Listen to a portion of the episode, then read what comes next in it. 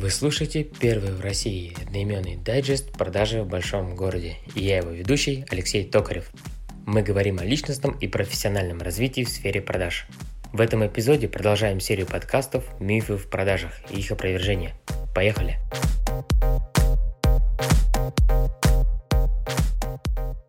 Миф номер пять. Назовите мне главного.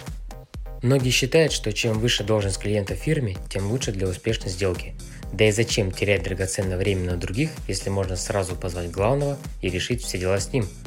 Исследования доказали, что это абсолютно не так, ведь продавец не всегда настолько подготовлен, чтобы провести безукоризненный диалог и переговоры с ЛПР. Более того, если человек мало осведомлен о насущных нуждах и проблемах компании, то он просто провалит сделку и потеряет важного клиента. А в отдельных случаях, в лице меньшего по должности, он может приобрести себе союзника используя приемы установления контакта. Была и у меня подобная ситуация в карьере. Дело было в моей бывшей компании. Однажды мой руководитель уехал в отпуск, и ее заменяла женщина, которая правит другим отделом, условно назовем ее Наталья. У нее принят такой подход – сразу стучать к руководителям, и непонятно, какая была конверсия на самом деле. А причина такая – они все решают, знают все проблемы, и за ними последнее слово. Не зря же они руководители – на тот момент я работал немного, около трех месяцев, и как раз в это время, пока мой босс была в отъезде, у нас были назначены коуч-сессии. Это встречи, желательно с ключевыми клиентами, на пару с руководителями. А они потом дают обратную связь, и ты устраняешь свои ошибки. Ключевых клиентов у меня не было на тот момент, но был на примете один хороший ресторан в районе станции метро Пролетарская. Туда я еще ни разу не заходил, даже на разведку – так как был новичком и считал, что это пока не моя рыбка. Ресторан этот категории Б. Средний чек 1500-2500, отличная кухня, большая винная карта, гардероб и наличие парковки. За день до нашего визита я провел маленькую разведку, нарыскал кое-какую информацию о них, об учредителе, полазил по странице, соцсетям. А вечерком я оделся и поехал в ресторан поужинать. Ну как поужинать? Перекусить. Заказал горячее, салатик и кофе – познакомился с официантом, расспросил его по бару, какая ситуация. Ну, вроде бы все нормально с поставщиками. Но есть пару стопов. На это позиции дорогие. Возможно, ресторан сам не закупается, но есть клиенты состоятельные, которые недовольны этой ситуацией. Сидел я недалеко от бара, и пока ужинал, подошла бухгалтер и нажаловалась бармену на накладные и сказал ему, что он сам будет разбираться в этих всех бумагах, которые еще не довезли, После этого курьер перепутал и получился полный бардак. Немного позже я завел диалог с барменом. Выяснил, что их поставщик часто путает документы, не те привозит, водители ошибаются, еще и хамят. Подумал, вот так разведка, вот так удача. Заказал коктейль на радостях.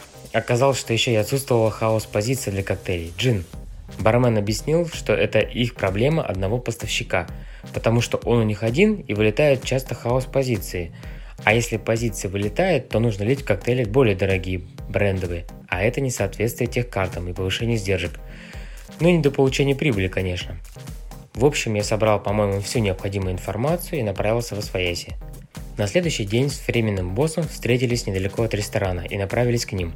Она мне обещала продемонстрировать высший пилотаж поведению переговоров и даже не дала мне ничего рассказать о том, как я вчера провел разведку и добыл много ценной информации – ну, думаю, ладно, профессионал она все-таки, а не я. Куда мне с ее опытом тягаться? Итак, пришли мы в ресторан, разделись в гардеробе. Наталья попросила пригласить их босса, Олега Вадимовича. Сказала по поводу нового контракта по размещению винной продукции. Администратор, походу, ничего не сообразила, о чем речь, и пошла в кабинет к боссу. Мы присели за столик по центру, который был недалеко от бара, и заказали перекусить. Через 10 минут вышел Олег Вадимович. Серьезный мужчина, таких средних лет, одетый в деловой костюм и стильные очки.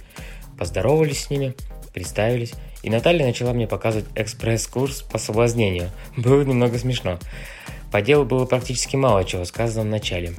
Чуть позже она рассказала ему про проблемы его ресторана с их поставщиком, на что Олег Вадимович выплюл. «Наталья, некорректно так о конкурентах. Они о вас никогда плохого не говорят. Компания Бета очень надежные. Да, бывают косяки, но они у вас есть. Но это не критично. Они тут же их устраняют. Если не довозят, то менеджер привозит самовывозом, лично на своем автомобиле. Почему мы должны работать с вами? Наталья, походу, очень удивилась и добавила. Олег Вадимович, но вы же видите, что логистические проблемы компании Бета негативно сказываются на вас. Бухгалтерия путается в накладных, не вовремя приезжает. Наталья, я повторюсь, эти проблемы несущественны, добавил Олег Вадимович. Все ошибаются. Если у вас больше ничего нет, извольте, я покину вас. У меня встреча в другом конце города через час. Благодарю. Мы пожали руки, и он удалился. Допили кофе и тоже поехали по домам. Наталья ни слова не обронила по дороге, сказала только, что надо его дожать, почти клюнул. После этой встречи я подумал, что ее подход срабатывает далеко не через раз. А, не все же продажи бьют по клиентам и конвертируют 100% трафика. Прошло некоторое время. Я приобрел немного опыта и сам подписал этот, этот ресторан, в который мы с Натальей ходили. Но на этот раз я использовал силу союзников, бухгалтера и барменеджера. Привозил им подарки, перетянул на свою сторону. Они начали по очереди жаловаться на поставщика, конкретно на каждую оплошность. Олег Вадимович не выдержал и провел мне очередной тендер по выбору поставщика винную карту. Заручаясь поддержкой барменеджера, я получил все условия конкурентов и сделал выгодное предложение. Акцентировал внимание на косяках компании Бета и на выгодах ресторана. Да и к тому же мнение своих подчиненных Олег Вадимович всегда учитывал. Итог – 100% винная карта в ресторане. Это была моя одна из самых первых крупных побед. На этом все. Напоминаю про разбор кейсов. Вы пишите мне в личку в Telegram, мою ссылку можно найти в описании канала продажи в большом городе, про свои неудачи в продажах, где вы провалились, на каком этапе, либо просто с вами не идут на контакт. Мы обсудим все детали, где что и кто упустил в процессе.